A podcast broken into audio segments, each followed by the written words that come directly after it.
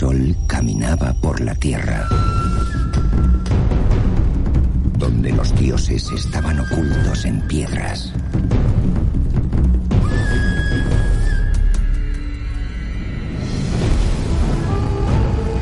Y ancestrales culturas dominaban los mares.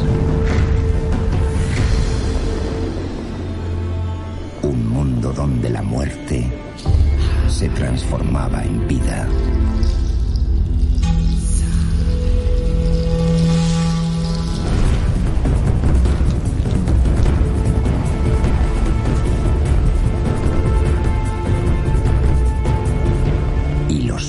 Se comunicaban con el universo. En este mundo, donde el espíritu del sol y las lágrimas de la luna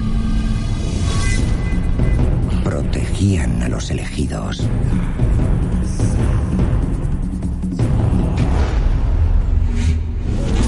Una mágica leyenda emergió para forjar el imperio de los incas. Destinado a ser una de las civilizaciones más grandiosas de la historia.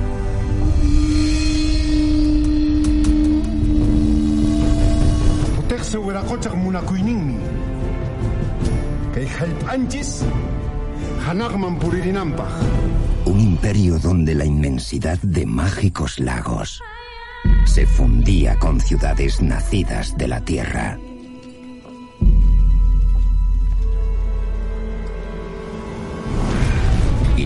Valientes guerreros viajaban desde océanos desconocidos hasta fortalezas ocultas por la niebla. Perú, imperio de tesoros escondidos. Cinco mil años de historia que aún sigue viva. No mires la película, vívela. Visita Perú.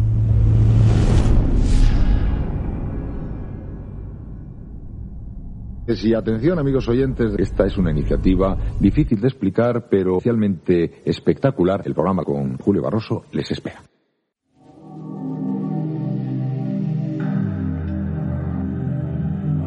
Ya ha llegado el momento de volver al buen camino. Su alma de nuevo ahora ha vuelto a encontrar la luz. Y ahora volverá a sentir la experiencia de la realidad. Esa realidad donde todas las cosas son claras como un cielo sin nubes.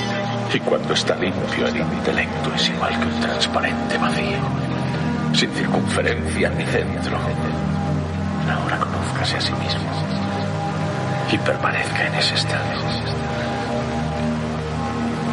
Busque esa luz. Mire hacia ella.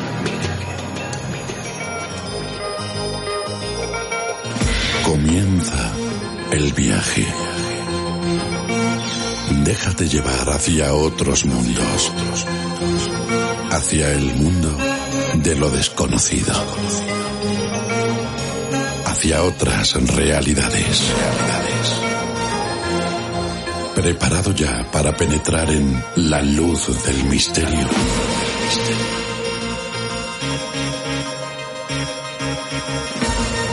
Una idea original dirigida y presentada por Julio Barroso.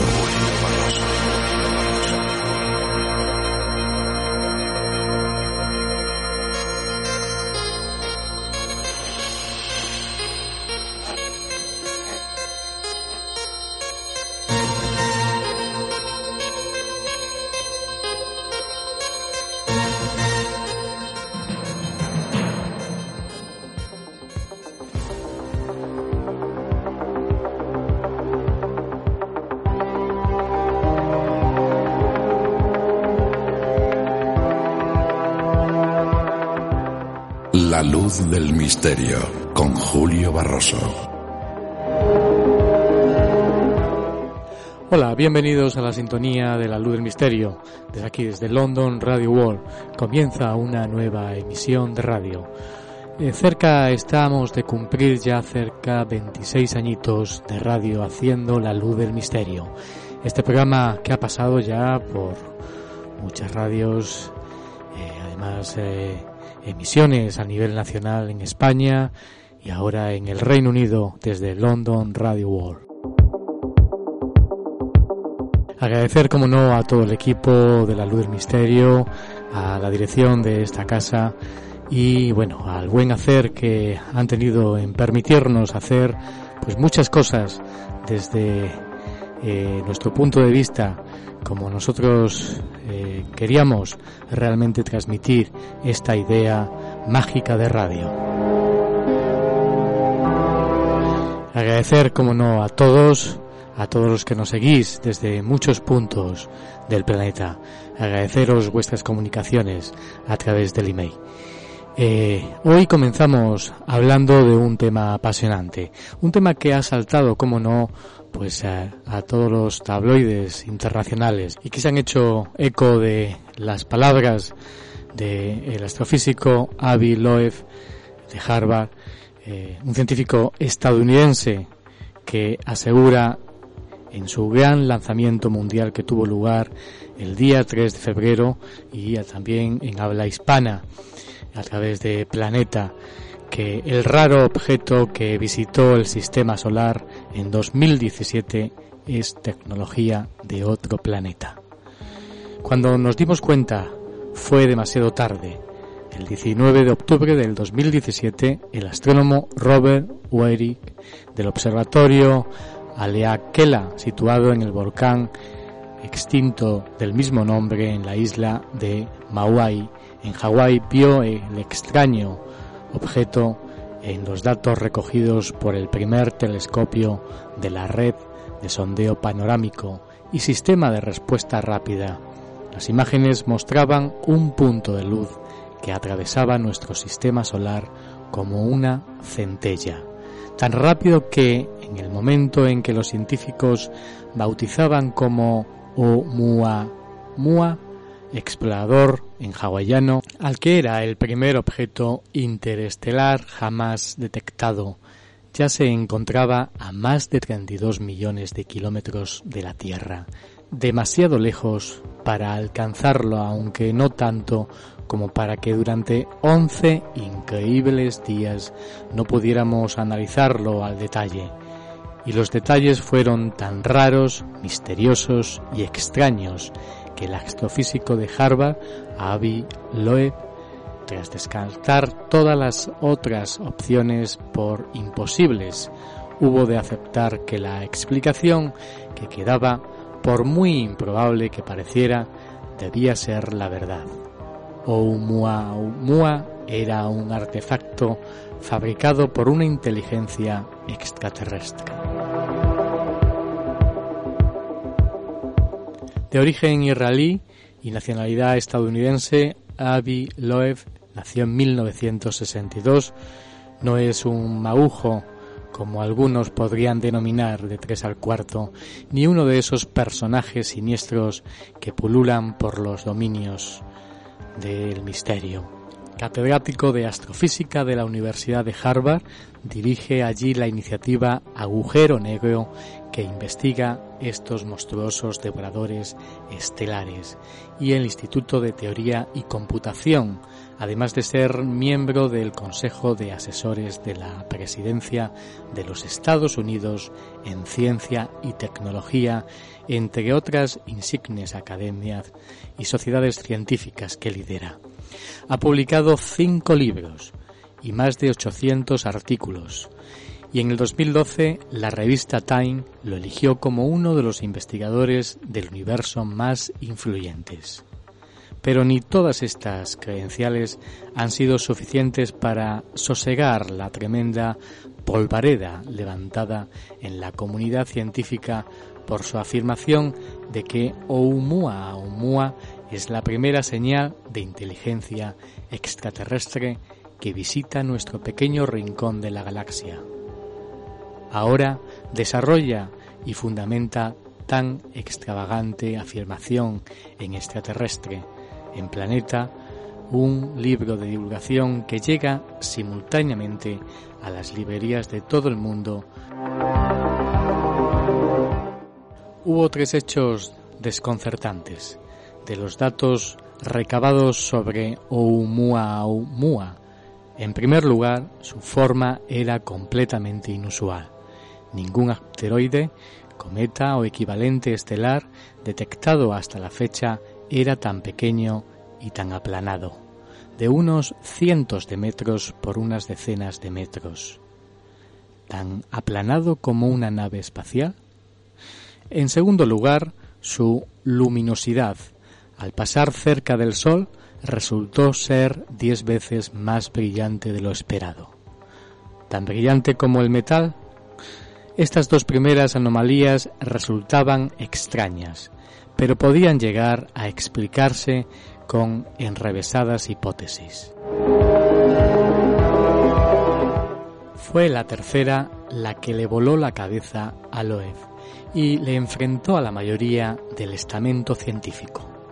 Cuando volaba en las cercanías del astro rey, Oumuamua se desvió de pronto de la trayectoria que cabría esperar si sólo actuara sobre él la mera gravedad solar, como si alguien hubiera girado el timón. Hace unas semanas respondió a diferentes medios de comunicajación de habla hispana y de habla inglesa aquí en el Reino Unido, en The Guardian y también habla hispana el Confidencial.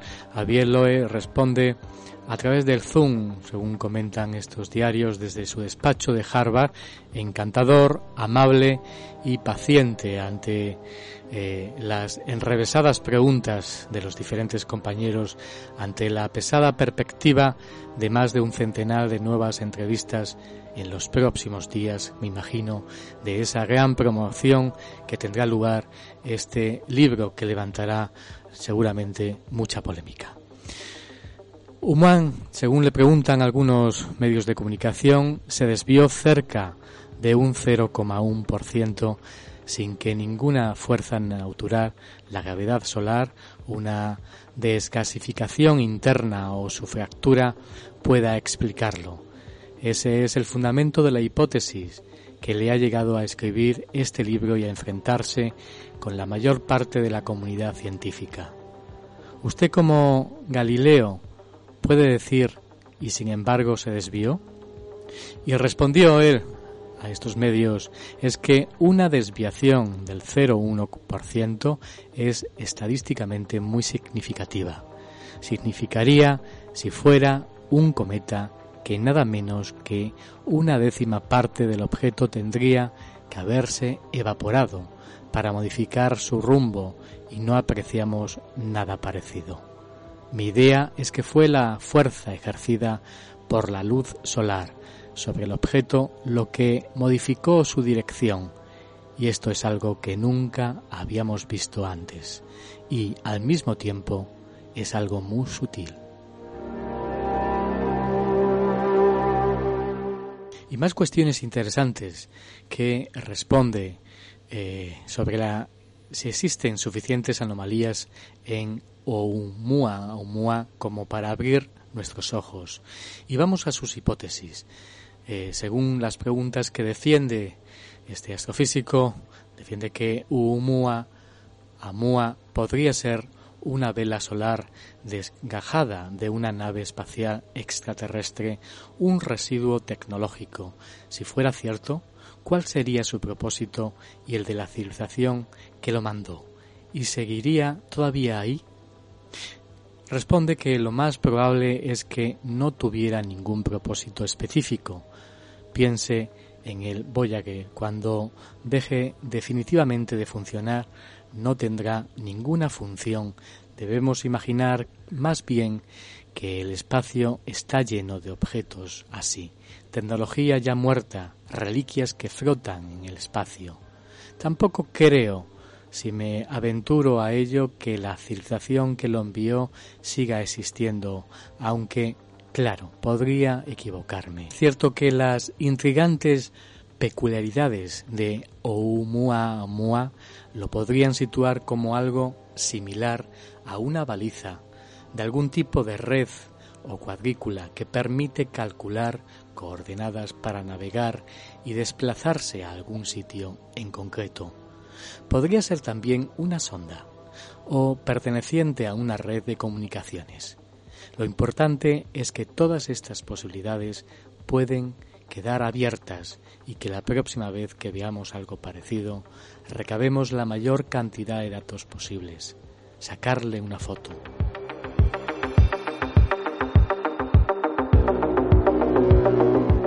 Más incógnitas que puluran alrededor de Oumuamua si fuera tecnología extraterrestre. La pregunta sería, ¿qué le hacen otros compañeros? ¿Eso sería verdaderamente una buena noticia? Se lo pregunto porque algunas resoluciones de la paradoja de Fermi, como la de Robin Hobson, que cita en su libro sobre por qué nunca hemos tenido contacto extraterrestre, postulan un gran filtro, algo que lleva a la vida inteligente a no llegar a prosperar o a extinguirse necesariamente. Si no hay vida extraterrestre inteligente, eso podría significar que el gran filtro está detrás de nosotros y tuvimos la increíble suerte de pasarlo. Pero si se confirma la vida inteligente extraterrestre, el gran filtro estaría delante de nosotros en el futuro. Aún no lo habríamos superado y nuestra inminente extinción quedaría garantizada. ¿Sería la peor noticia posible para nuestra especie? Y responde el astrofísico, pero no, no pensar que podemos interferir en nuestro destino, nuestro destino está en nuestras manos y que otras civilizaciones hayan podido desaparecer como usted bien advierte, no implica necesariamente que nosotros sigamos el mismo camino.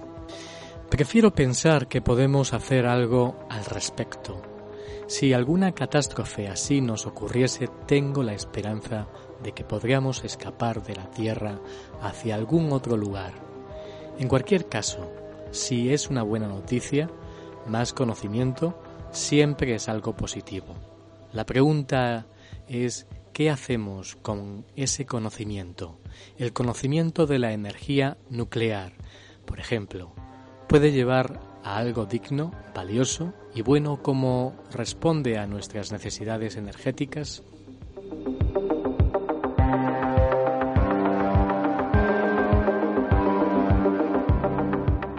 Hay más cuestiones que para la luz del misterio inquietan inquietan a eh, este gran astrofísico y es a la pregunta si es tan buena idea buscar vida inteligente extraterrestre.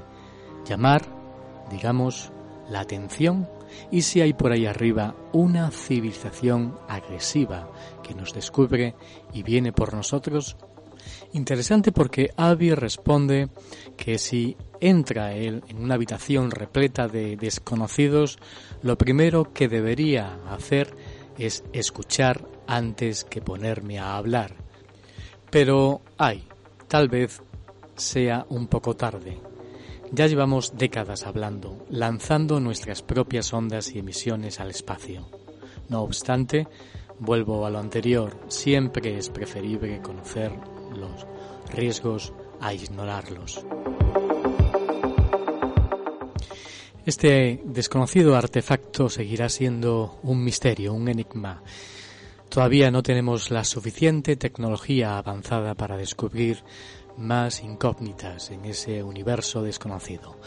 Ahí están las declaraciones y el nuevo libro que ha escrito Avi Loeb, este gran astrofísico estadounidense nacido en Israel, sobre eh, este eh, gran fenómeno que es el mundo eh, de, la fenomenología extraterrestre. El título Extraterrestre la humanidad ante el primer signo de vida inteligente más allá de la Tierra. Todo un análisis científico sobre este desconocido artefacto.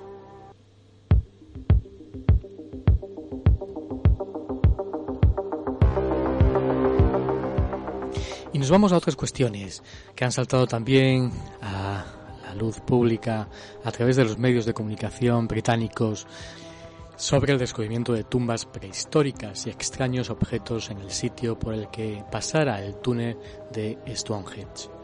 Los expertos hallaron un recinto en forma de C de la Edad de Bronce y herramientas y cerámicas antiguas que aportan evidencia sobre la actividad humana en el lugar hace más de 7.000 años. Un equipo de arqueólogos ha descubierto varias tumbas prehistóricas que corresponderían al periodo neolítico durante las evaluaciones preliminares de los sitios de construcción del túnel que pasará por debajo de Stonehenge, al sur de Inglaterra, según un comunicado de Wensett Archaeology, la organización que lleva a cabo los estudios. Los expertos hallaron un recinto en forma de C de la Edad de Bronce y herramientas y cerámicas antiguas que aportan evidencia sobre la actividad humana en el lugar hace más de 7.000 años. Entre las cosas que más han llamado la atención de los especialistas se encuentra un pequeño objeto hecho de esquisto, encontrado en la tumba de una mujer de entre 20 y 30 años, cuyo entierro habría ocurrido hace unos 4.500 años. Es un objeto único, nunca antes Habíamos visto uno, según dicen los expertos, aunque no es muy significativo. Solo podemos especular sobre lo que era. Puede haber sido una copa ceremonial dañada a propósito antes de ser colocada en la tumba, o puede ser la tapa del extremo de un bastón o garrote, explicó Mark Lewitt, arqueólogo de eh, la prospección y del estudio.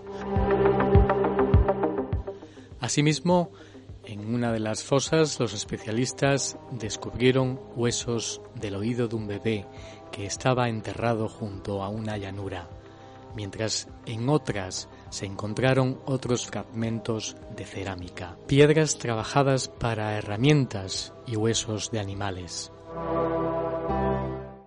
En noviembre del pasado año, el gobierno de Boris Johnson autorizó el proyecto de ampliación de la autopista A303, el cual incluye la construcción de un túnel de casi 3 kilómetros que atravesará el suelo de las míticas rocas.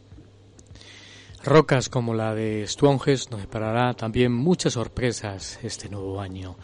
Continuarán las excavaciones de este equipo de arqueólogos que está dirigido por Andy Crocker un lugar significativo para, lógicamente, conocer qué ocurrió hace más de 7.000 años.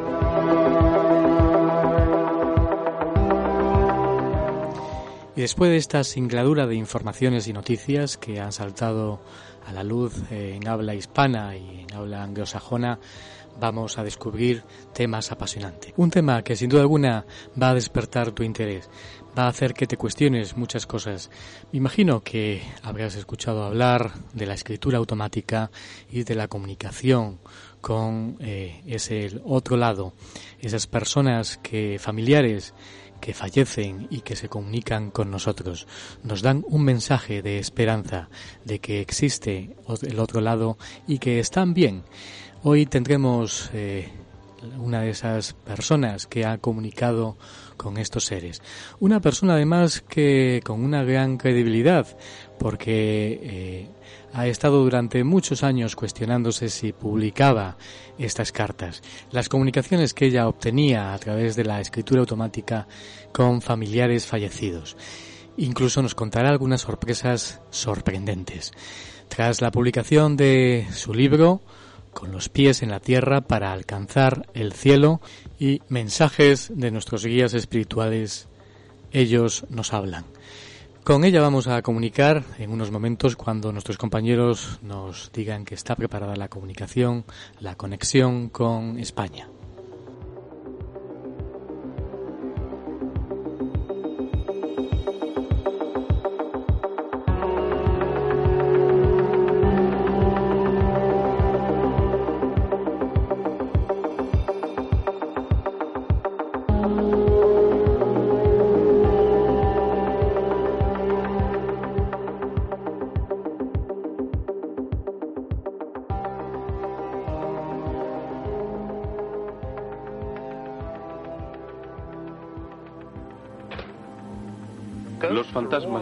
Están a nuestro alrededor, pero solo algunos de nosotros somos receptivos a su presencia. ¿Cómo puede ser esto? Ya hemos visto que algunas personas son más receptivas que otras. A veces podemos ver más de lo que quisiéramos. Pero ¿acaso hay alguno de nosotros que no crea que sobrevivimos a la muerte?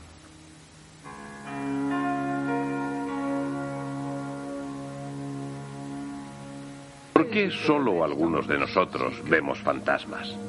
El poeta William Blake escribe lo siguiente, si las puertas de la percepción se abrieran, todo se presentaría ante el hombre tal como es, infinito. La ciencia del siglo XX ha descubierto que nuestros cerebros actúan como válvulas reductoras, cerrando el paso a una información excesiva o terrorífica para que no nos perjudique. Por tanto, somos conscientes de mucho menos de lo que nuestros sentidos perciben.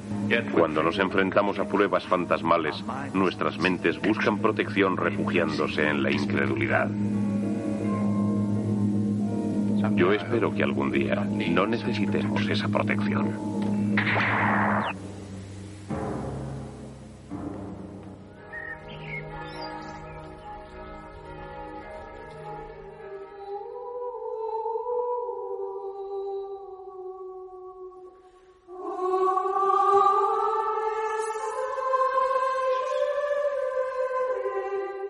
Misterio continúa en la luz del misterio con Julio Barroso.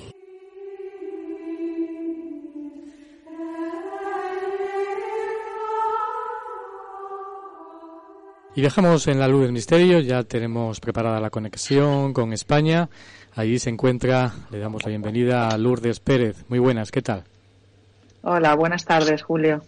Ella es autora de Con los pies en la tierra, para alcanzar el cielo de Ediciones Luciérnaga, mensajes de nuestros guías espirituales, ellos nos hablan. Hay que decir algunas cosas de, Lourdes Pérez, para quien no la conozca. Nació en Málaga en el año 1968, pero eh, se trasladó a Madrid a una, una corta edad y eh, ha vivido desde siempre. Eh, estudiaste Derecho, si no me confundo, Sí. Eh, el 1 de febrero de 1994, nos referiremos a ello en algún momento, falleció tu padre, eh, creo que eh, hace 33 años, y a partir de entonces comenzaste a recibir cartas por escritura automática. Durante estos años te has dedicado apasionadamente a estudiar cómo conseguir un estado de felicidad que te lleve a la iluminación. Como fruto de este estudio eh, te, has dado, dado cuenta de que eh, el verdadero poder está dentro de uno de nosotros. Eh, reconocerlo te conduce a un estado de empoderamiento y libertad. Esto ha abierto en ti una puerta a la sabiduría trascendental y, en definitiva, al alma que es inmortal. Quería leer estas palabras porque me parecía un poco aclarar un poco tu trayectoria y eh, acercarme un poco a tu figura. Eh, para empezar, yo quería preguntarte algo que empiezas relatando en tu libro, Lourdes. Empiezas hablando eh, del temor a ser juzgada, separada del grupo y sentirte diferente. ¿Te costó realmente mucho decidirte a que este libro viera la luz? ¿Y, ¿Y por qué? ¿Cuál fue la decisión que te llevó realmente a cambiar, a que el libro se publicara? Pues sí, la verdad, Julio, es que me costó muchísimo trascender la barrera del miedo, del juicio, de sentirme juzgada, señalada, como dices tú, separada del grupo. Y em, la eliminación de mis barreras internas y todo lo que tuve que prepararme, estudiar y los trabajos interiores que yo hice a nivel personal para superarlos, y publicar el libro con mi nombre es lo que ha hecho que ahora soy la mujer que soy y que, y que sea coach. ahora mismo profesionalmente me dedico al mundo del coaching. es la escritura automática en la que se basan todas las comunicaciones, ¿no? Mm, sí. Esto comenzó, como hemos dicho, el 1 de febrero de 1994, donde murió tu padre. Y 14 días después, no sé si 14 o 13 días después, eh, tú recibiste el primer mensaje, ¿no? ¿Cómo fue ese primer mensaje? Cuéntanos. Pues fue un mensaje, yo estaba estudiando judicaturas Acababa de terminar la carrera de Derecho y llevaba cuatro años estudiando judicaturas. Y me examinaba al mes de fallecer mi padre, eh, me examinaba de las oposiciones. Pero eh, esto realmente, eh, la primera vez no fue mm, con mi padre, la primera fue, vez fue, fue en 1984, que yo tenía 16 años, y yo estaba estudiando en mi casa por la noche y vino mi abuelo, que acababa de fallecer hace un mes. Y entonces empezó las luces a parpadear, yo noté que alguien estaba en la habitación, pero no veía nada. Y como toda la vida he estudiado escribiendo con un papel y un lápiz, eh, la mano empezó a moverse sola y a escribir. Yo me dejé llevar. ¿Tenías, eh, has dicho, 16 añitos? 16 años. Sí, 16 añitos. Y era ya por la noche, estaban mis padres dormidos, nosotros somos cinco seis hermanos, conmigo seis, estaban también todos dormidos y la mano empezó a moverse, pero yo no tenía miedo porque yo noté eh, la presencia de mi abuelo. Era una carta de mi abuelo a su hija pequeña y era una carta de apoyo, de aceptación, que lo estaba haciendo bien, que no estaba sola, que él estaba siempre a su lado y que siguiera adelante y le daba todas sus bendiciones. Por lo visto, eh, mi tía, que yo desconocía, se estaba separando de su actual, de su anterior marido en silencio y nosotros venimos de una familia mm, católica y, en los años 80 separarse era una situación tremenda. Entonces yo cuando terminó la carta, que era una palabra de aceptación y de amor y que todo estaba bien y que no estaba sola, yo desperté a mis padres que estaban durmiendo y mis padres me creyeron. Yo ahora tengo una hija de, un hijo de 16, digo, fíjate, me creyeron sin dudarlo. Y al día siguiente vino mi abuela y mis otras tías se reunieron en casa y, mi tía les contó que efectivamente se estaba separando en secreto. Curiosamente, mi abuelo firmó la carta con una firma muy especial llena de círculos que yo desconocía hasta ese momento y mi abuela vino con el DNI de mi abuelo y era la misma firma prácticamente, toda llena de círculos. Entonces, pues mi abuela y mi madre y mis tías se abrazaron, estuvieron en una, habitación de casa solos, para mí los mayores, hablando hablaran, se comunicarían y hablaran entre ellos lo que, tienen, lo que tenían que hablar, pero lo cierto es que a partir de ese momento la apoyaron y ya no lo hizo en secreto, sino fue un momento de su vida importante, pero que lo hizo en equipo y, apoyada por sus familiares. Y después que, pasó mucho tiempo mm, tras esta primera eh. comunicación eh, a tu corta edad, a 16 añitos, eh, ¿Vino la del 94 o hubo antes? Y luego vino la del 94. La 94. En la del 94 eh, es, es eh, a mí me parece un poco curiosa porque la he estado releyendo. Eh, has recibido creo que 18 cartas en total de tu padre, ¿no? Sí. ¿Cómo, yo quería preguntarte porque en esa comunicación mm, parece que analizas un poco cómo es la evolución espiritual. ¿Cómo crees que se desarrolla o, tal vez entre toda esa trayectoria que tú, ese estudio que tú has llevado a cabo con esas comunicaciones con tu padre y otros familiares, eh, ¿cómo sería esa, ese desarrollo espiritual en el otro lado realmente? ¿Qué nos ocurre realmente tras la muerte? Pues para luego avanzar quiero preguntarte esto, luego avanzar.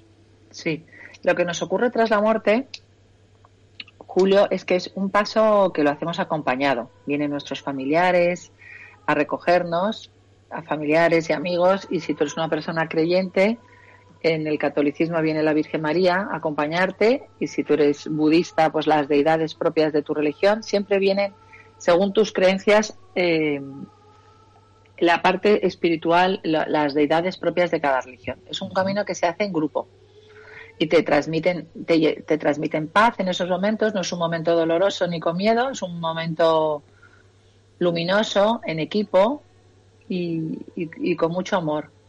Y entonces una vez que ese momento se hace en equipo y ya te conectas con lo que nosotros llamamos Dios o la sabiduría universal, em, tú tomas conciencia sobre lo que tú has hecho sentir en la tierra a las personas que te rodean.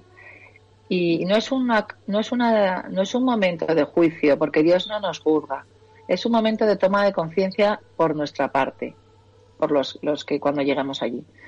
Y lo que yo he notado en las cartas a lo largo de todos estos años es que mm, las personas que están en el otro lado también van evolucionando, porque las cartas de mi padre el primer año eran muy terrenales, desde lo que nos, nos decía, eh, tenéis que echar semillas al, al, jardín, hay que echar mantillo, organizar esto del césped, cosas muy terrenales, tenéis que estudiar los exámenes, las oposiciones. Yo he quitado muchas cosas, he dejado algunas para que el lector vea cómo el nivel de evolución va avanzando.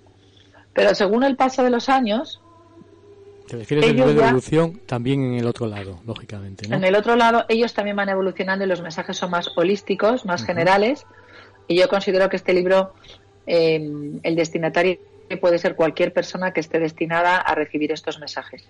Porque todos hemos tenido un familiar que ha fallecido. Y entonces son mensajes del más allá donde te dan consejos eh, para ser feliz en la tierra. Fundamentalmente el de la aceptación que, nuestra existencia es infinita. No es una existencia lineal que naces y te mueres, es infinita y el alma no muere nunca. No sé, eh, toda esta información que me has comentado anteriormente, yo no, quiero ser crítico, yo soy un apasionado de esto y aquí eh, yo ya llevamos aquí 26 años haciendo la luz del misterio. Es decir, yo he entrevistado a mucha gente, incluso hasta Raymond Moody. Eh, y bueno, hay otra perspectiva más crítica de las historias eh, relacionadas con la vida después de la vida, personas que han tenido y que han regresado. Eh, la información que tú me has comentado es eh, propiamente dicha. Tú no has vivido ninguna experiencia post-mortem, ¿no? Imagino. No has estado en el umbral de la muerte. Simplemente es eh, por el estudio y, por lo que te han contado mm. estas comunicaciones con familiares, ¿no? Sí. Porque, mm, mm, ¿alguna vez has dudado tú realmente de todo esto o no? Nunca. No, nunca. Eh, yo quiero ser crítico simplemente porque me pongo en la postura de muchos oyentes que cada uno pues pensará eh, de diferentes formas, simplemente. Eh, la primera carta que te escribe tu padre es con nombre y apellido, creo recordar, ¿no? Sí. Que, realmente en esta primera carta, ¿qué te cuenta? ¿De qué te habla realmente, específicamente? Sí, que, que, que firma con su nombre, por su nombre, Ángel Pérez Prieto pues él nos dice que la muerte no existe, que él está vivo. Fundamentalmente la primera carta que fue el 14 de febrero. Eran 14 días que había muerto, ¿no? Había, hacía 14 días que había muerto. Sí. Él falleció el día 1 y el día 14, que era el día de San Valentín. Yo estaba estudiando mis oposiciones porque ya me examinaba y vino mi marido a desayunar conmigo por la mañana y me trajo una maceta de margaritas blancas. Y, yo tenía un marco también que había puesto fotos de mi padre, trocitos de fotos de distintas fotografías para que me ayudara a estudiar por la, tantas horas seguidas. Y, cuando por la tarde empezó otra vez la luz a parpadear de la habitación y la mano empezó con el lápiz a moverse, me dijo, Lurdita, soy yo, soy papá. Eh, solo quiero decirte eh, que estoy vivo, que soy feliz, eh, y quiero que le digas a, mamá, una vez más, que hoy es un día tan importante, quiero que le digas con flores todo lo que la quiero. Entonces quiero que le lleves este marco de fotos tuyo que tienes, que has hecho con mis fotos, distintas composiciones de fotos, y le lleves estas margaritas que te ha regalado Pablo.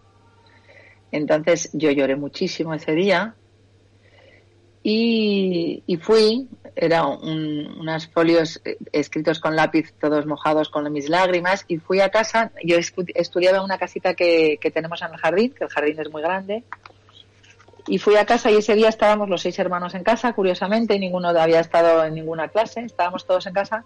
Mi madre estaba vestida de luto riguroso, con su pañuelo, llorando.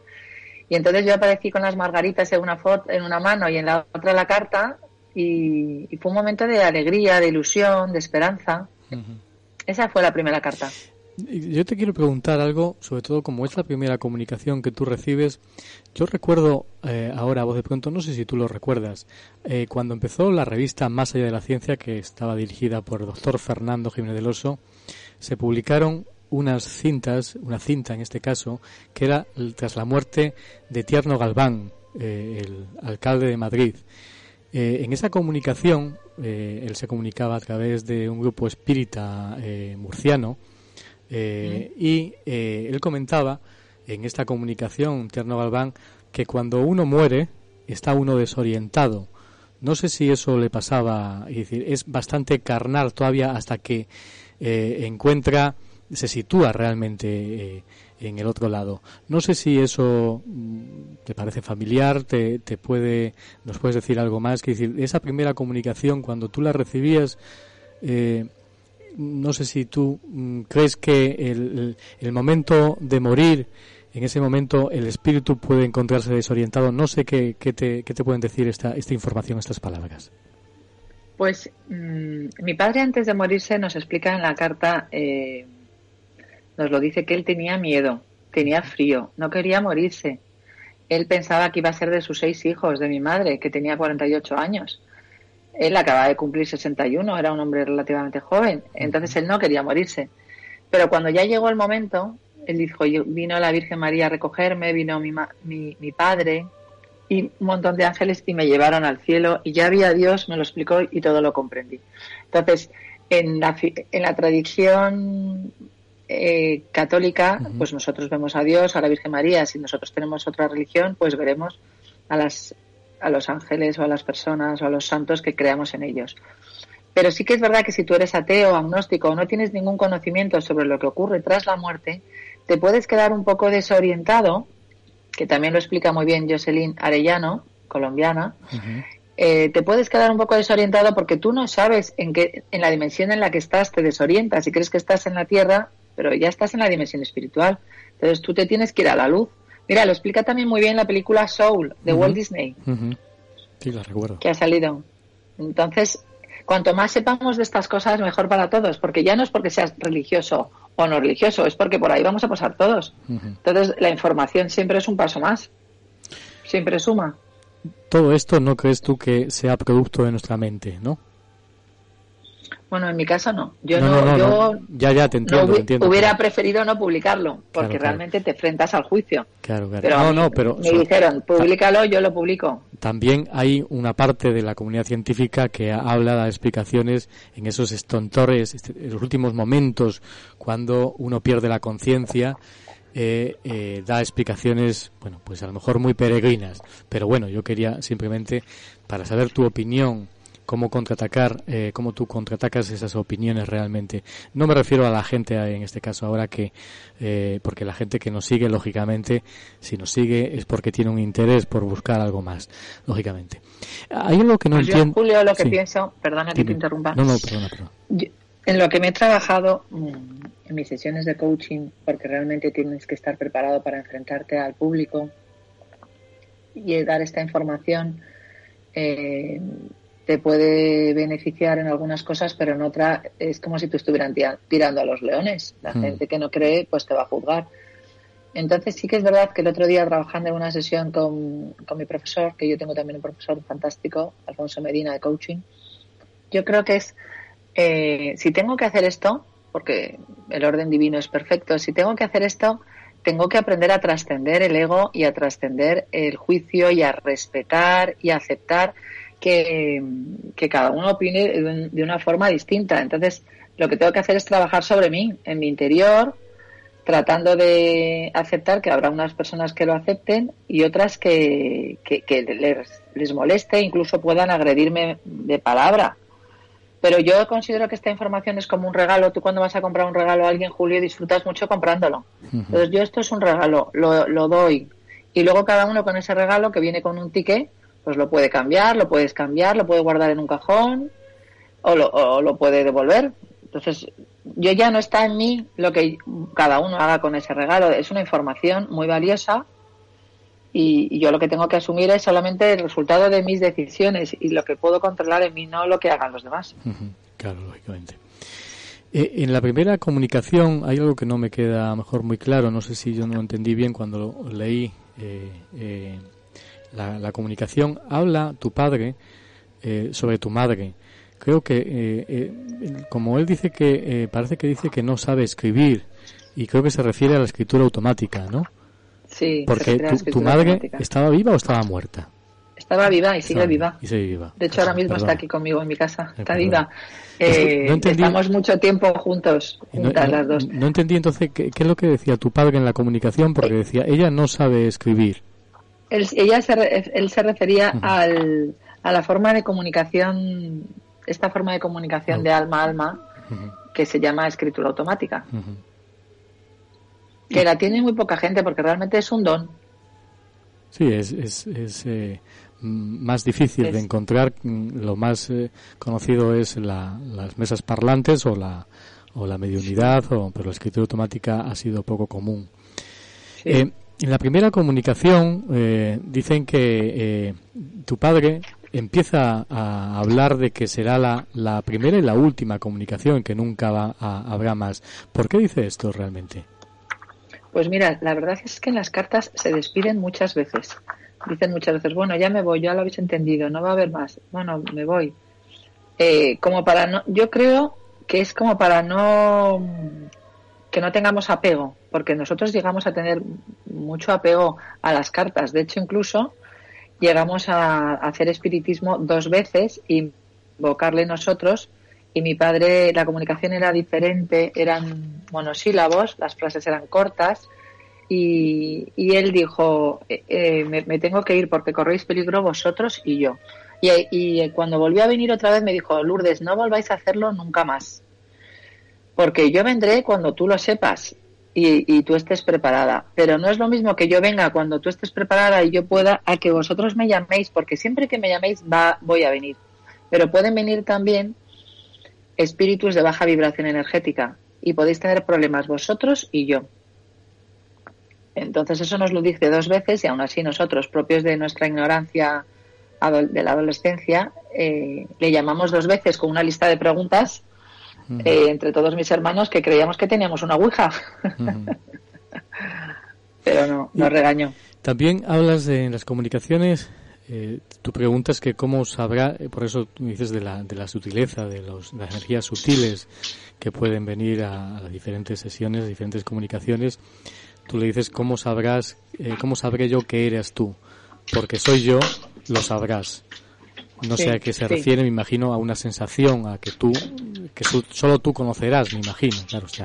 Sí, es una sensación que solo yo conozco y empieza un dolor en la mano que es muy peculiar. Eso es muy curioso. En todas las comunicaciones, cuando tú, eh, la llamada realmente para mm, que algo está llegando, una comunicación de otro lado, es con un dolor, creo que en la mano eh, derecha, derecha, ¿no? Sí. Porque tú eres diestra, la mano derecha, yo soy diestra. Tú eres diestra, ¿no?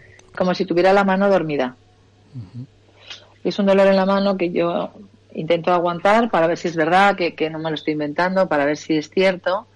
Y la relación que yo tengo con esa energía que aparece es o bien amorosa, cuando viene un familiar o mi padre o ahora, por ejemplo, mi marido que ha fallecido, o eh, es más fría y distante porque han venido tres maestros y entonces la el sentimiento que tú tienes es diferente. Porque cuando viene un familiar es como si te abrazaran, es como si a ti te ponen una venda en los ojos y viene alguien que tú quieres mucho y te da un abrazo, tú lo notas. No notas que, te dan ese abrazo. Es lo que tú sientes cuando viene un familiar querido, un familiar cercano, ¿no? Sí, sí, notas que te abrazan.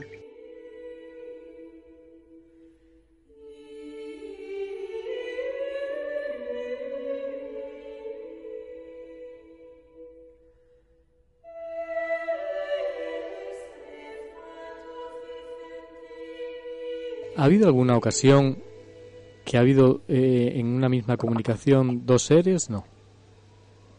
Dos espíritus. Dos espíritus, exactamente. Sí, sí, sí, sí. Ha habido una que está hecha con varios espíritus.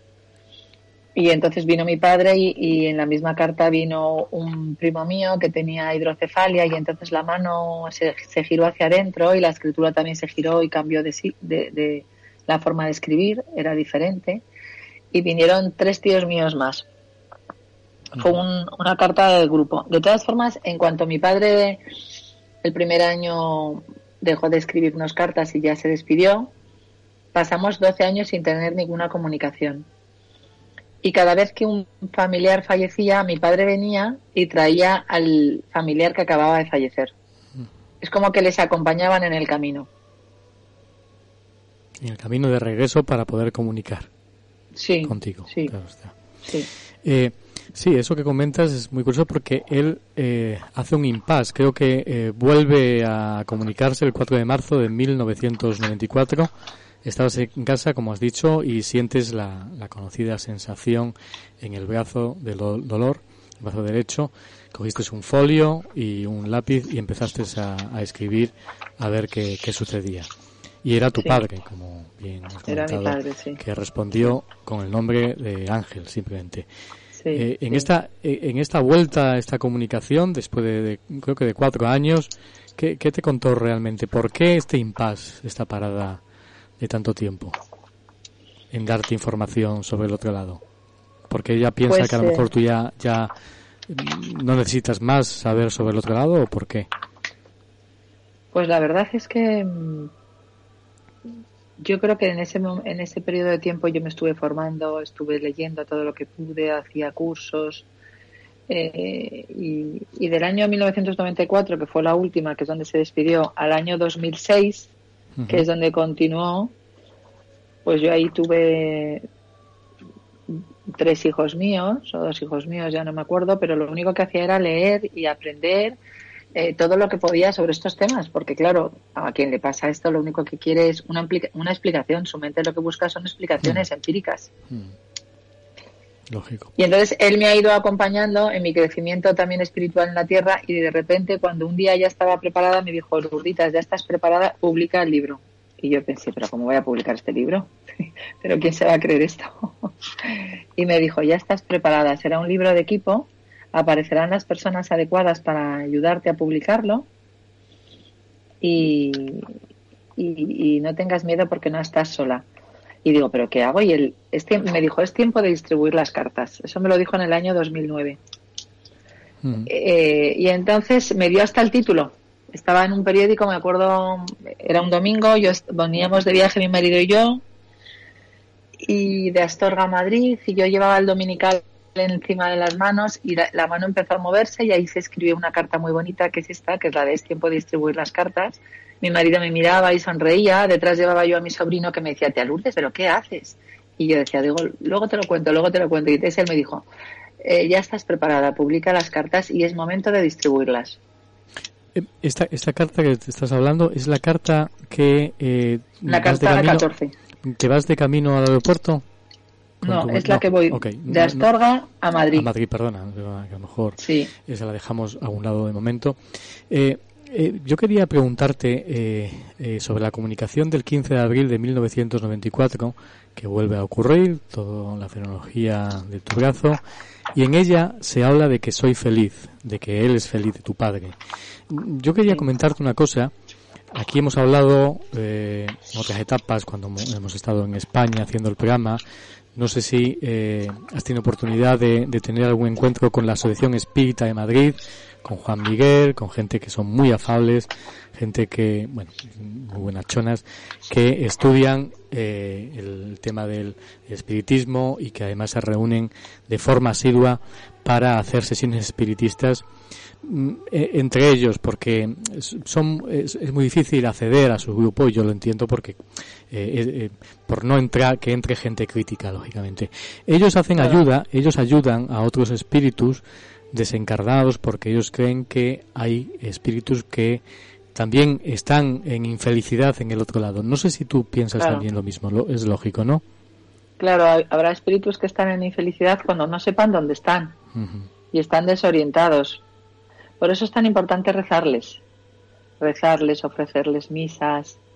Eh, es muy importante. En este caso, en este momento, tu padre ya está seguro de que es feliz en el otro lado y ya te está dando una prueba el día 15 de abril de 1994, ¿no? Sí, sí. Sí, sí, sí. Él, dice que es feliz desde el día 14. Ah, que es feliz que la muerte. Desde el día 14 nos dice que es feliz, que la muerte no existe y, y, que, está feliz con Dios, que está, que donde está es como si todos los momentos de felicidad que tuviéramos en la tierra los elevas al infinito. Es una felicidad diferente. Perfecto. El 21 de marzo de 1994 hay una otra nueva despedida y dice que os repetí que es muy peligroso y que es la última vez. Y tú le preguntas que si ha venido solo. No mm. sé si recuerdas esta carta. Pues ahora mismo no me acuerdo.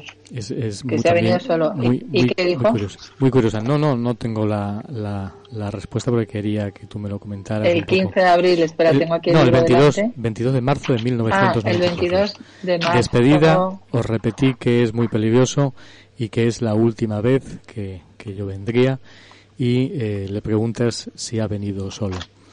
Eh, bueno, Sí, eh, sí, sí, me acuerdo de esa ¿te acuerdas de carta. Coméntanos Sí, si quieres, sí, si puedes hablarnos esta carta, esta comunicación, porque tú, como digo, le preguntas si ha venido solo. No, no recuerdo exactamente que he escrito las notas porque me parecía interesante resaltar esta también esta comunicación. Sí, pues ¿Qué él recuerdas? viene. Yo recuerdo que mm, él lo que nos habla, que viene solo, mm, pero que lo espiritual eh, es más importante que lo material. Y es verdad que a raíz de ahí, de esa carta, hay veces que mi madre le preguntaba cosas que tenía que hacer, dudas, y no sabía cómo contestarlas, o nosotros sobre las oposiciones, los exámenes, los novios, y ellos le dan muy poca importancia a los temas materiales muy poca importancia. Entonces ellos vienen, yo creo que yo, mi padre vino para darnos una visión trascendental de la vida, se fue con seis hijos muy pequeños y los distintos maestros que han venido a darnos mensajes son todos mensajes para ser felices. Mi marido ahora cuando ha fallecido también lo único que nos da son mensajes para ser felices.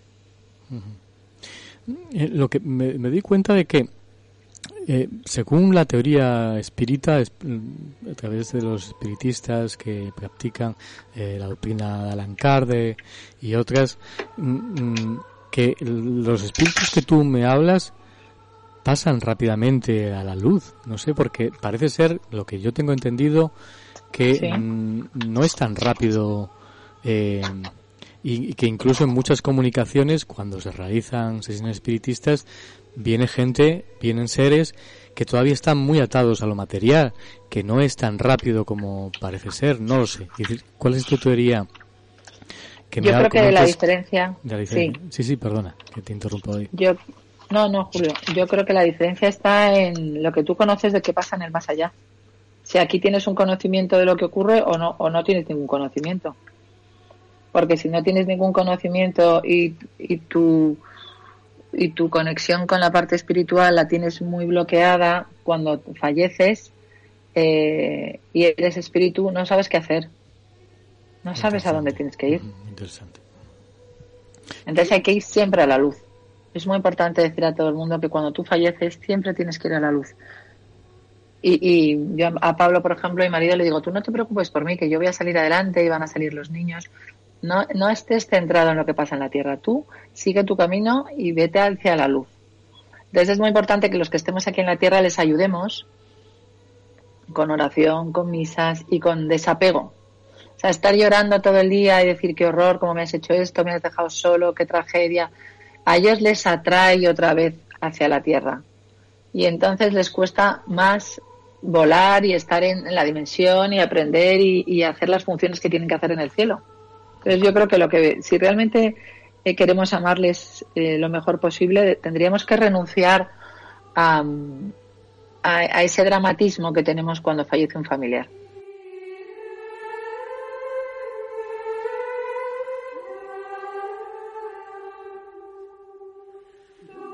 ¿Tú, tú crees que para... eh, que yo también creo por otra parte que sí, que es cierto, para estar preparado mm, para pasar al otro lado hay que potenciar todo este tipo de lecturas, este tipo de búsqueda espiritual Sí. en vida? Sí, yo creo que sí.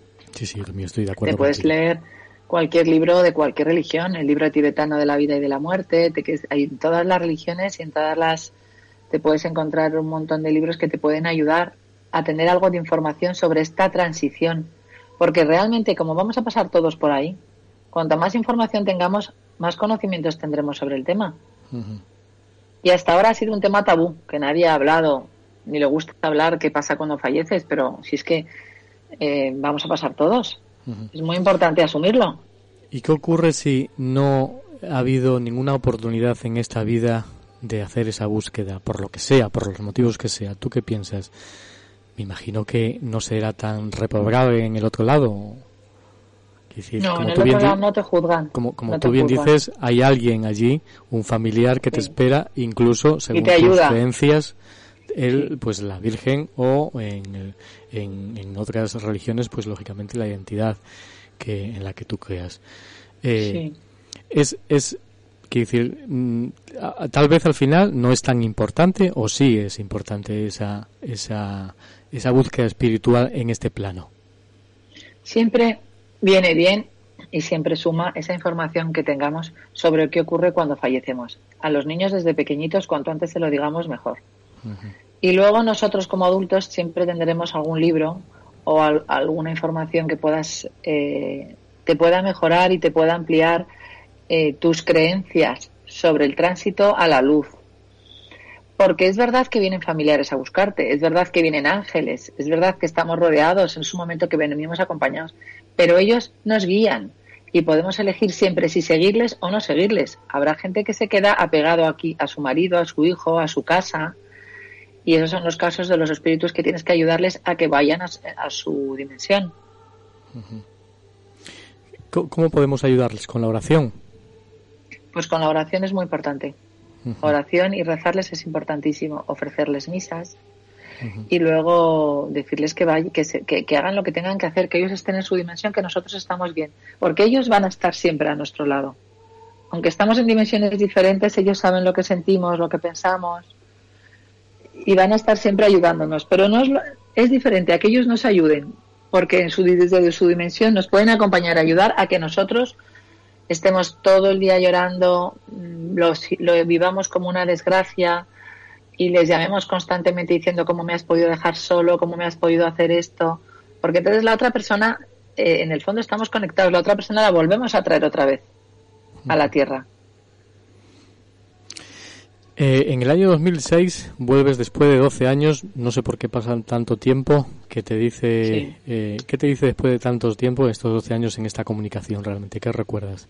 ¿Y por qué tanto pues, tiempo pasó? Pues no, yo es, durante este tiempo yo creo que lo que me dediqué fue a estudiar muchísimo, a hacer todos los cursos que podía y, y, él, me lo, él me va dando información y yo voy, él o ellos me van dando información y yo voy buscando en la tierra todo lo que encuentro para, para enriquecer esa información. Entonces, lo que hace mucho hincapié en esta carta, que es el capítulo 11, que se llama Mimar la forma de comunicarnos, es me hace reflexionar sobre lo importante que es tener una comunicación asertiva, aprender a comunicarnos en la tierra, sin ofender. Eh, año después, fue una, de una manera también curiosa, estabas en la peluquería y notas un dolor ah, en el brazo eh, y bueno, y, se comunica de nuevo contigo. También no sé cuáles serían las cuestiones importantes en esta carta en el año Pues esta carta, esta carta viene mi padre, pero luego ahí, aquí es donde ya te digo que viene él, pero trae a mi abuela que acaba de fallecer. Mm. Y entonces esta carta es muy bonita porque mi abuela nos dice, eh, la Yaya, que es muy importante que... Tu padre murió antes que tu abuela, que su madre. Sí, era su madre. Mi padre murió antes que su abuela, que su, madre. Que su madre. Mm.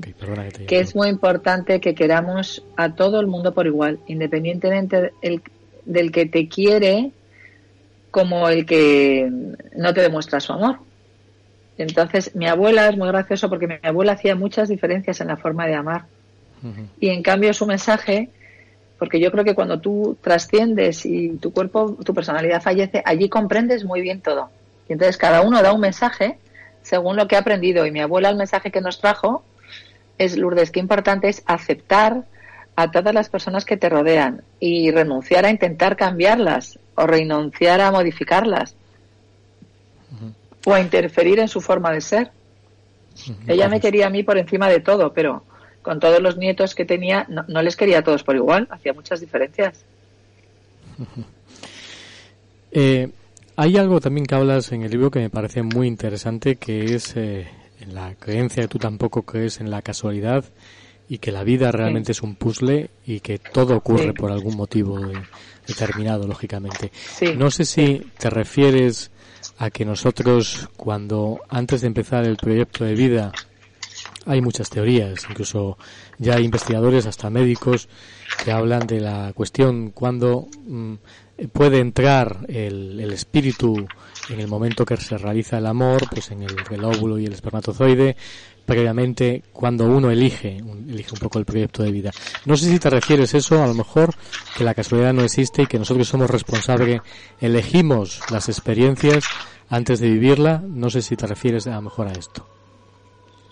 Sí, la, mi, abuela dice en la carta 17 eh, que habla sobre el puzzle de la vida, las causalidades, dice que todo lo que nos ocurre en la vida es perfecto y necesario que todo el propósito del universo y todo lo que nos ocurre en nuestras vidas es lo perfecto para aprender las lecciones que hemos venido a aprender. Y que nuestras vidas son como puzzles que todas las personas que están a nuestro alrededor y todo lo que nos ocurre ponen una piececita. Y cuando acaba nuestra vida, el puzzle de nuestra vida está completo y terminado. Entonces es muy importante agradecer que todo lo que el universo nos pone, tanto las situaciones difíciles, dolorosas, eh, son oportunidades que nos da la vida para aprender y hacer un nuevo desarrollo espiritual. Y renunciar a, sufrir ante las dificultades, comprendiendo que todo tiene un profundo propósito de amor y que solo Dios sabe cuáles son esas lecciones que nosotros como almas hemos elegido que queremos aprender aquí ahora. ¿Tú crees en la, reencarnación? ¿Tú crees en la posibilidad de que elegimos antes de, la concepción? Sí. he hecho varios trabajos con Brian Weiss. He estado con él, he tenido el privilegio de estar con él en Roma, en Italia, en Milán, en Londres y, y, con Robert Swatch también cuando vino a Estados Unidos.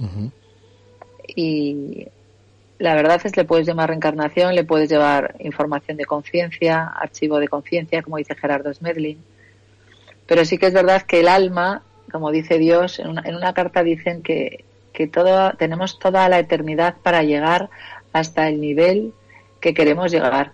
O sea, que unas almas iremos más rápido eh, que otras o unas iremos más lentas que otras, pero al final todas llegamos al nivel de información máximo en amor. Somos, como dice mi, mi marido, paquetes de información de amor.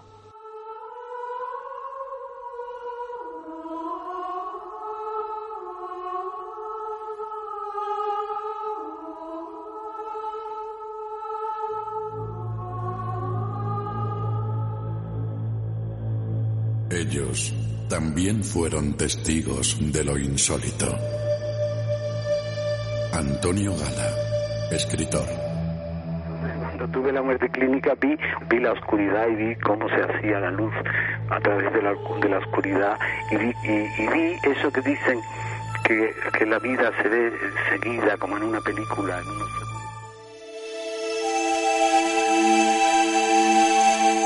¿Has vivido alguna experiencia fuera de lo normal? ¿Has sido protagonista de cualquier hecho insólito? Si es así, escríbenos a la luz del misterio gmail.com y ayúdanos a dar luz al misterio.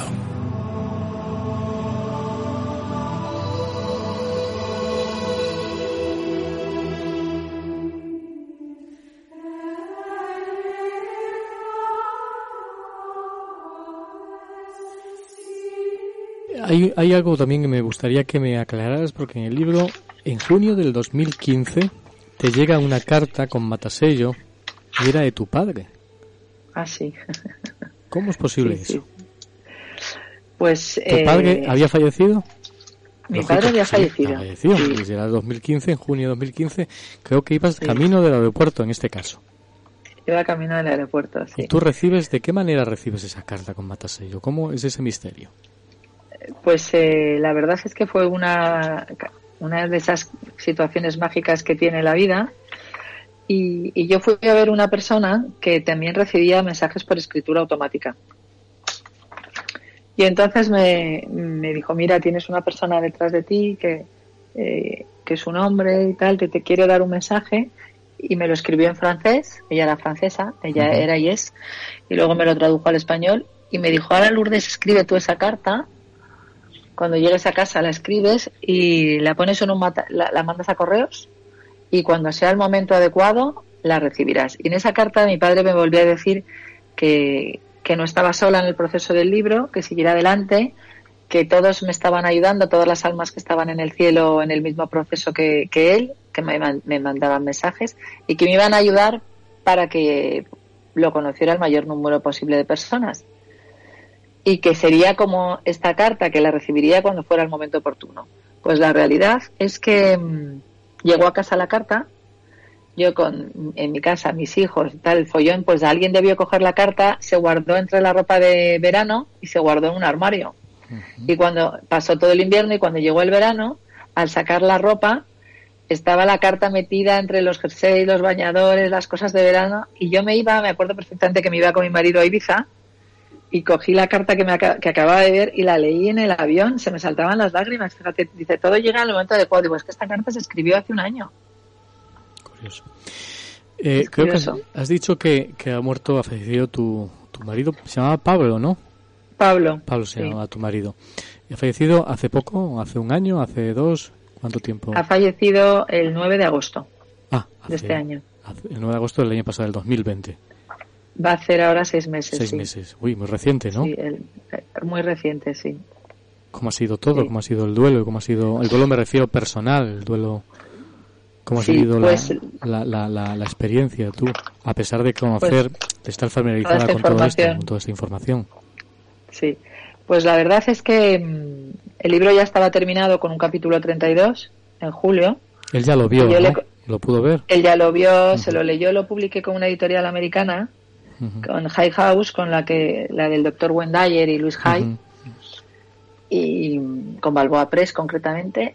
Y mi marido lo leyó, le encantó, me dijo, Lurditas, me ha encantado, sobresaliente cum laude. La verdad es que como este libro tarda 11 años en escribirlo, se lo dediqué a él por la cantidad de horas que le había dedicado a, escribirlo, a, hacer cursos, a leer, a aprender. Y, y cuando lo publiqué con Planeta, que una amiga, por medio de una amiga, María Montes, lo mandó a Planeta, eh, me dijo me dijeron los de Planeta, ¿por qué no escribes algo diferente, algo sobre el COVID, para que la, la edición española sea diferente a la americana? Y entonces escribí sobre el COVID y sobre cómo habíamos vivido mi marido y yo y la familia eh, esta situación ¿El de que falleció? Perdona que te sea indiscreto, a lo mejor. De COVID. de COVID. De COVID. Mm, sí, entonces nosotros estuvimos tres meses en nuestra casa en Marbella, que es un remanso de paz, y yo escribí el capítulo 32 diciendo qué bonita eh, esta opción, esta situación que nos ha dado el COVID, pues hemos estado juntos tres meses, cómo lo hemos aceptado, eh, qué importante es aceptar las cosas que nos manda la vida cuando no podemos hacer otra cosa, nada más que aceptarlas. Y parece que la vida te dice, muy bien, te sabes la lección, Lourdes, ahora vamos a la práctica. Y después de publicar el libro con la carta 32, yo le dije a mi amiga, la que me estaba ayudando a pasar los mensajes, Angélica, ¿cómo me gustaría que el libro tuviera un capítulo 33? Porque el 33 es un número maestro, es la edad de Cristo. Intentamos que hubiera un capítulo 33 pasando notas a, a capítulos y moviendo alguna información, pero no encajaba. Total que me dijo mi amiga, mira Lourdes, conociéndote, Vamos a fluir y no forcemos. Si tiene que haber un capítulo 33, lo habrá. Y la verdad es que cuando falleció mi marido el 9 de agosto de COVID, tenemos los dos COVID y él falleció en una semana. ¿Pero él murió repentinamente o ya tenía otras patologías? No, no, no tenía nada, estaba perfecto. No, Entonces fue tenía 52 años, estupendo, sí, fue, un, trombo al pulmón y luego se le paró el corazón le iban a pasar a, planta ya, estuvo unos, estuvo tres días en la UCI, dos días, tres, tres, tres días, y le iban a pasar a planta porque estaba estupendo. Y le dio el domingo, pues este, la parada cardiorrespiratoria y fue fulminante, en ningún momento recuperó el pulso. Entonces cuando me llamaron a darme el pésame, yo les dije, esperarme un momentito que me gustaría eh, escribir y dedicarle el último capítulo a mi marido. Y entonces le he dedicado el último capítulo que es el capítulo 33, un ángel en un Ferrari. Ferrari exactamente. Claro, él tenía un Ferrari, que lo acabo de vender ahora. Y, y ahí está, dedicado a mi marido y ahí cuento la historia de cómo fue nuestra nuestro pues nuestro momento de el último capítulo todo lo que ocurrió. ¿Se ha comunicado contigo él? Sí, me ha mandado dos cartas. En el libro pongo una carta y la otra ya estaba el libro publicado pero también me dice que es feliz, que y luego me dice una cosa eh, muy bonita, Julio dice Lourdes, todo esto son lecciones que tú como alma has elegido para aprender a trascenderlas. Entonces agradeces este escenario, que es un escenario que está diseñado para que tú aprendas las lecciones que tienes que aprender.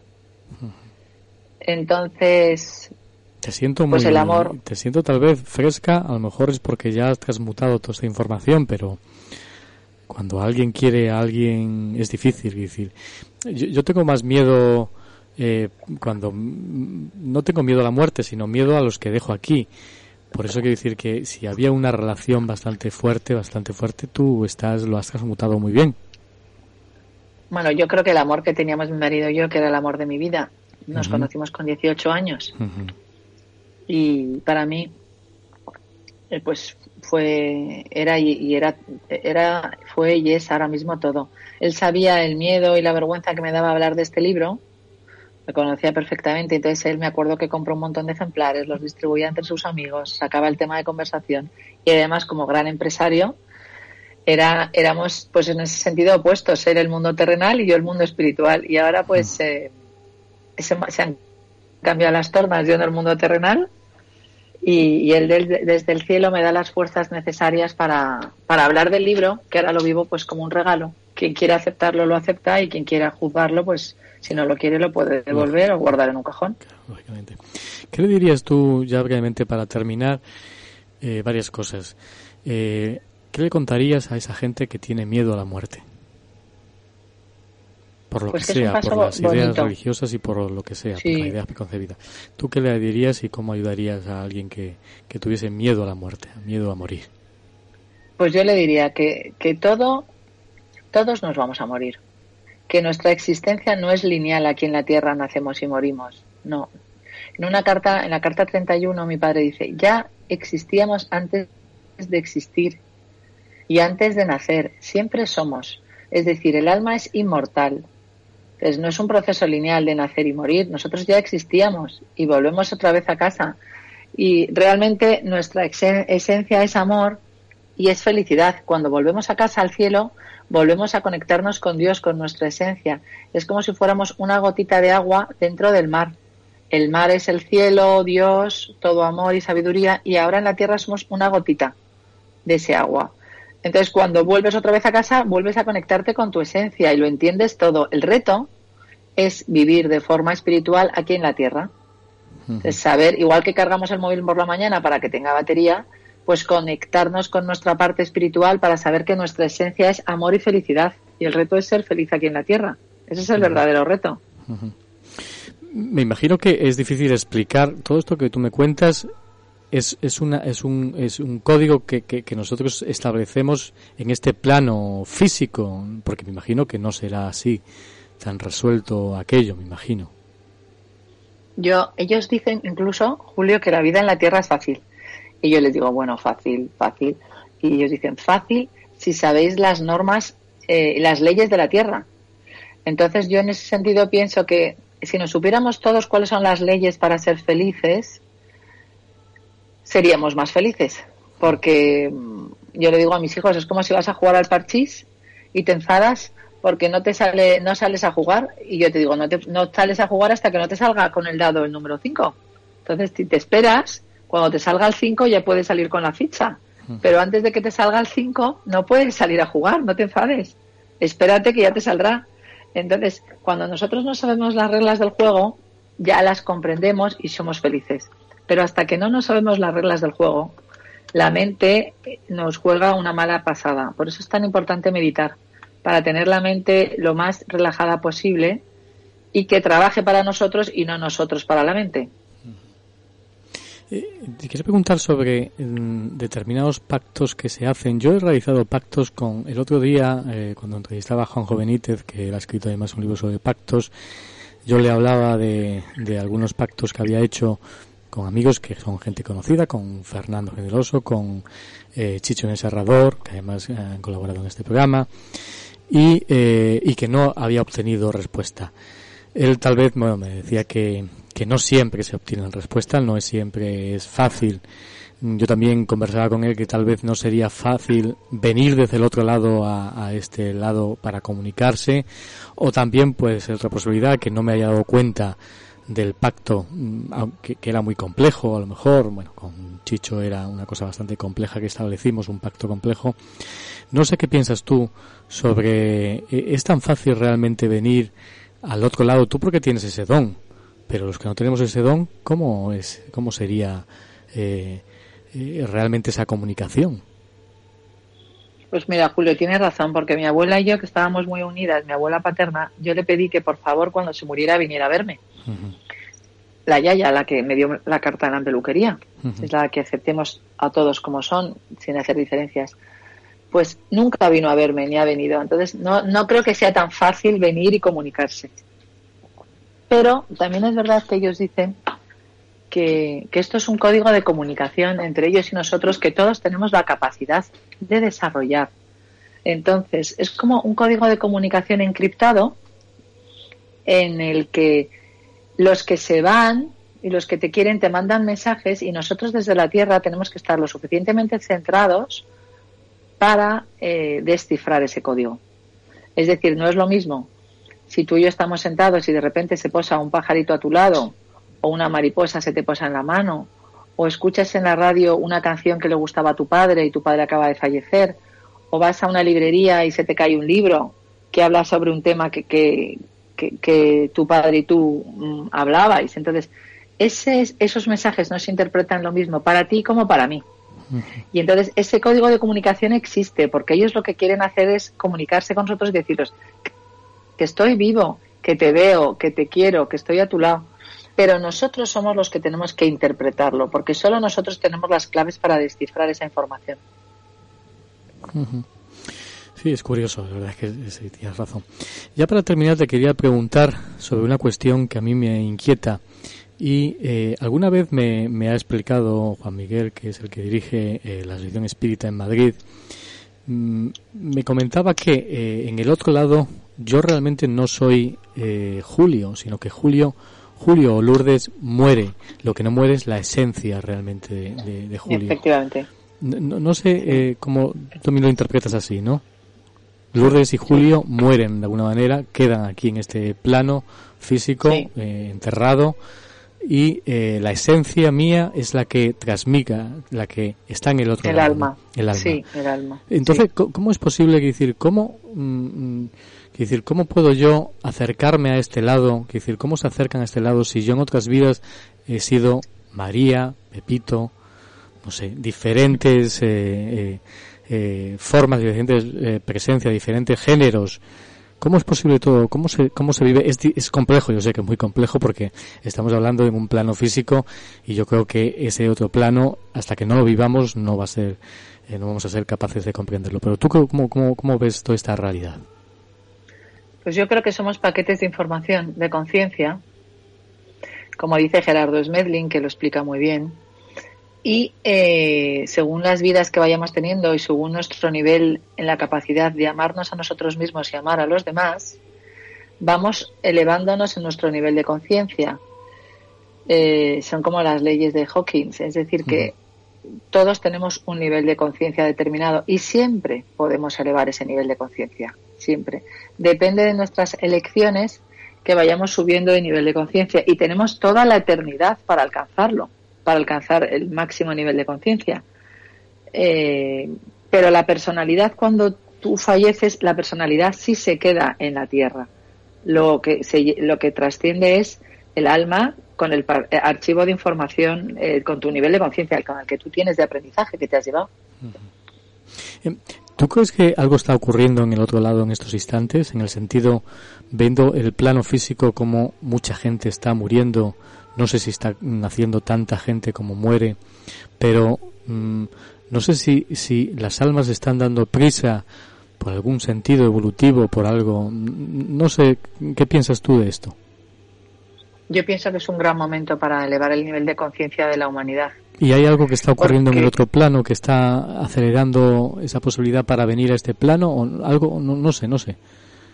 Me da la sensación que algo está ocurriendo. Yo lo que siento es que nos hemos dado cuenta en que teníamos muy poco control sobre lo que ocurre. Entonces ahora mismo habrá muchísimas personas en todo el mundo que tomen conciencia de nuestra realidad espiritual, de que el alma viene a cumplir un propósito y vuelve otra vez a casa con Dios. Es decir, que, hay muchísimas muertes que no estaban esperadas, como la de mi marido, que falleció con 52 años. Hay muchísimas personas, eh, niños, jóvenes, que, que por regla general tú creías que ibas a, iban a fallecer cuando fueran ya personas mayores. Y esa, esa aceptación de que el propósito del universo es perfecto y todo lo que ocurre es neutro y necesario, nos lleva a conectarnos con nuestra esencia, que antes estábamos conectados con la materia, pero la materia nos engaña, es el mundo de Maya, de la ilusión. Es que realmente nuestra vida no es la Tierra, nuestra vida es la dimensión espiritual. La Tierra es la mejor escuela de aprendizaje, por, es la, la escuela de aprendizaje por excelencia. Entonces sería adaptarnos a esta nueva realidad, a esta situación que estamos viviendo a nivel universal, que solo podemos trascenderla con herramientas espirituales.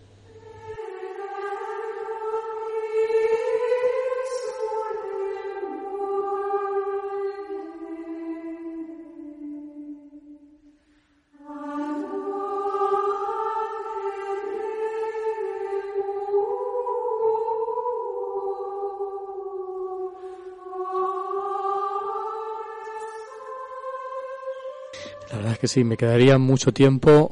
Quiero eh, eh, ya para terminar que tú me cuentes porque la gente que quiera eh, me imagino que puede adquirir el libro en Amazon, eh, estamos aquí en Londres, pero bueno, se escuchará en otras plataformas, en España, en Sudamérica, en Estados Unidos, sobre todo para los habla hispanos, parlantes en castellano, con los pies en la tierra para alcanzar el cielo, de Ediciones Luciérnaga, mensajes de nuestros guías espirituales, ellos nos hablan. Creo que tienes una web que es lourdezperez.es, que ahí pueden indagar más información. Me gustaría que para terminar me hablaras de dos proyectos muy interesantes que eh, he podido ver en tu web, que son los niños de Guarataro, que tú te dedicas a ello, y la de Virgen de Lourdes. Son dos, dos trabajos, dos mm, proyectos que estáis llevando a cabo con una fundación, ¿no? Sí, bueno, yo trabajo con ellos desde hace 12 años y mis tíos fueron allí a Honduras y crearon una fundación con doscientos y pico niños en donde les ayudamos pues eh, educación, comida, sanidad. La verdad es que ahora mismo con la situación que hay a nivel mundial pues mm. está todo muy parado y en fin es una pena todo el tema de la solidaridad está un poquito más eh, la, la, vida ya en general no supera entonces el tema de la solidaridad está más apagado en ese sentido. Yo creo que se reactivará ahora cuando ya se normalice un poco la, situación. No obstante, dime, dime, perdona. No, no, dime, dime, Julio. No, no, que, que me gustaría pedirle a los oyentes que indaguen esta información porque, bueno, es un proyecto precioso el, de los niños de Guarataro en Honduras y que pueden hacerlo a través de, la, de tu página lourdesperez.es. ¿Y el de Virgen de Lourdes en qué consiste?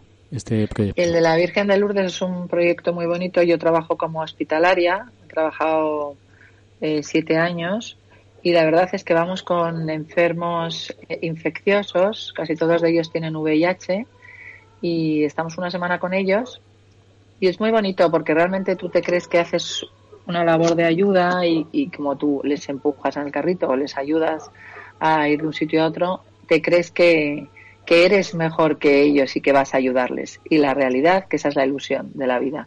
Cuando tú vuelves a Madrid y vuelves a tu casa, te das cuenta que ellos han sido auténticos maestros. Y los que realmente te han enseñado son ellos a ti. Te dan lecciones de humildad, de compañerismo, de aceptación. Es gente que no tiene nada, que suelen vivir en albergues, que no tienen salud, que la familia les ha dejado de lado porque incluso algunos han estado en la cárcel. Y tienen unos valores humanos que si tú no estuvieras con ellos cinco días no los podrías descubrir porque es muy raro que tú estés con un homeless cinco días hablando hmm. y que te hable de su corazón y de sus valores. Entonces, a mí me gusta porque me pone los pies en la tierra. Nos conecta realmente con la esencia de que las almas somos todas iguales. Y cuando volvemos al cielo volvemos a identificarnos con que somos todos iguales. Pero aquí en la tierra la mente y el ego hace diferencias Mm, y por eso yo creo que sufrimos. Ciertamente. Todo, todo esto me, me, eh, lleva hacia una imagen muy interesante. Hay profesionales, no sé si tú también te has dedicado a ello, hay profesionales de la psicología, mm, profesionales de, de, las terapias que se dedican tras eh, autores como Elizabeth Kubler-Ross al duelo, a cómo ayudar a gente a pasar al otro lado desde aquí, en este sentido, cómo ayudarles a morir y cómo ayudarles a pasar la luz, pero desde aquí, no, no, no desde Y me parece un tema también muy interesante. No sé si has trabajado, has trabajado, has trabajado tú el tema, tú que... No, eh, es muy interesante el trabajo de Elizabeth Kubler-Ross. Hmm. Y yo si alguien necesita apoyo o lo que sea, pues ahora mismo el libro acaba de salir hace un mes y todavía está todo realmente moviéndose, pero probablemente si alguien necesite, pues yo estoy dispuesta a ayudar. Esta información realmente es para trascenderla. Muy interesante, te lo agradecemos. Es una prueba también, lógicamente, que nos ayuda a, a, seguir el camino y además en estos tiempos que corren con estos tiempos del COVID, a, ver otra perspectiva de, de las cosas y, y, de lo que también puede esperarnos algo positivo. Eh, ahí les dejo con los pies eh, en la tierra para alcanzar el cielo, ediciones Luciérnaga, mensajes de nuestras guías espirituales, ellos nos hablan. Y también eh, que apunten los oyentes lourdesperez.es a los oyentes porque es un gran ejemplo y una gran ayuda que seguramente de esperanza a mucha gente que está buscando y está interesada en conocer eh, tus experiencias y que les ayude a alumbrar pues los pasos en, esta vida y en la siguiente. Te lo agradecemos enormemente, Lourdes Pérez. Ha sido todo un placer. Muchas gracias, Julio. Gracias a ti por esta labor de difusión que haces. Y como dicen ellos, somos un equipo y aparecerán las personas adecuadas para mover y divulgar esta información. Y cada persona que reciba el libro, pues también la moverá. Cada uno tenemos un papel. Ciertamente que sí. Gracias. Eh, cualquier momento también los micrófonos están abiertos de la luz del misterio para cualquier cosa que tú nos quieras comentar y alumbrar eh, en tus comunicaciones con el otro lado. Te lo agradecemos enormemente. Un saludo. Gracias, Julio. un saludo fuerte. Gracias. Un abrazo.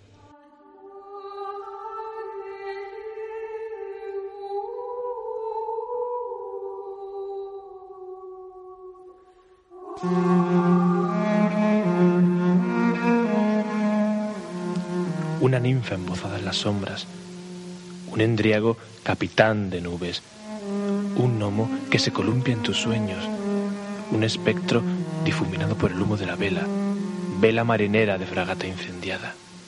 Y es que, por fortuna, el mundo no es tan solo lo que cada alborada hayamos constreñido por el marco de nuestra ventana. Detrás de las formas cotidianas se enmascaran leyendas y personajes extirpados de ellas, fue necesario que Julio Barroso encendiese con su soplo vital una luz enamorada del misterio, y esta minúscula llama supo prendernos los vestidos.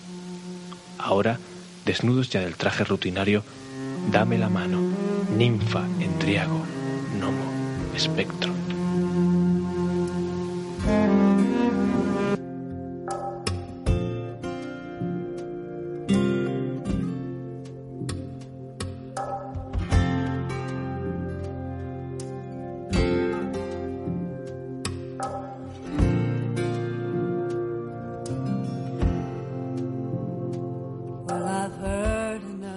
Y termina esta emisión única de radio, única de comunicación y nunca mejor dicho hemos comunicado, hemos querido conocer mejor cómo es el otro lado. Gracias a Lourdes Pérez y a su libro que nos ha guiado, que nos da esperanza sobre la realidad de la vida después de la vida.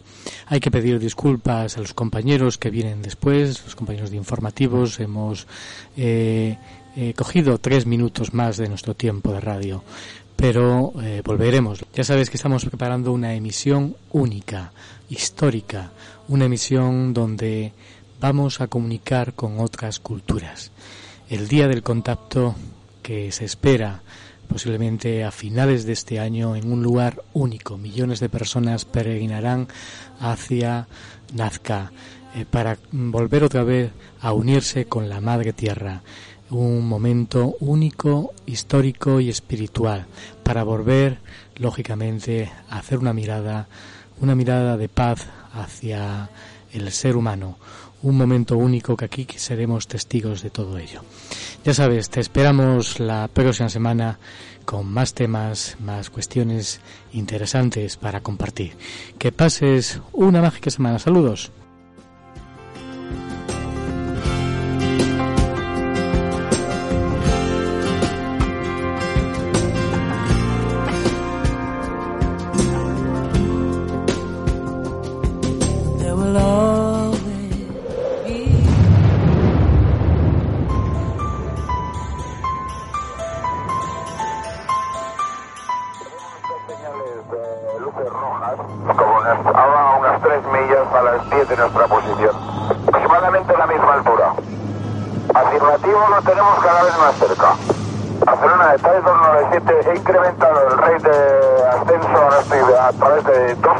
y el tráfico este sube mucho más rápido que nosotros y se acerca cada vez más. De acuerdo, ¿desea que llamemos a algún interceptor de la defensa? Eh, si es posible, sí, información, porque el tráfico está a menos de media milla y ahora mismo ha bajado un montón. Ha bajado, ahora debe estar unos 3.000 pies por debajo de nosotros. De acuerdo, vamos a comunicar con defensa. De acuerdo, ahora mantengo 290, me voy al borde de Valencia.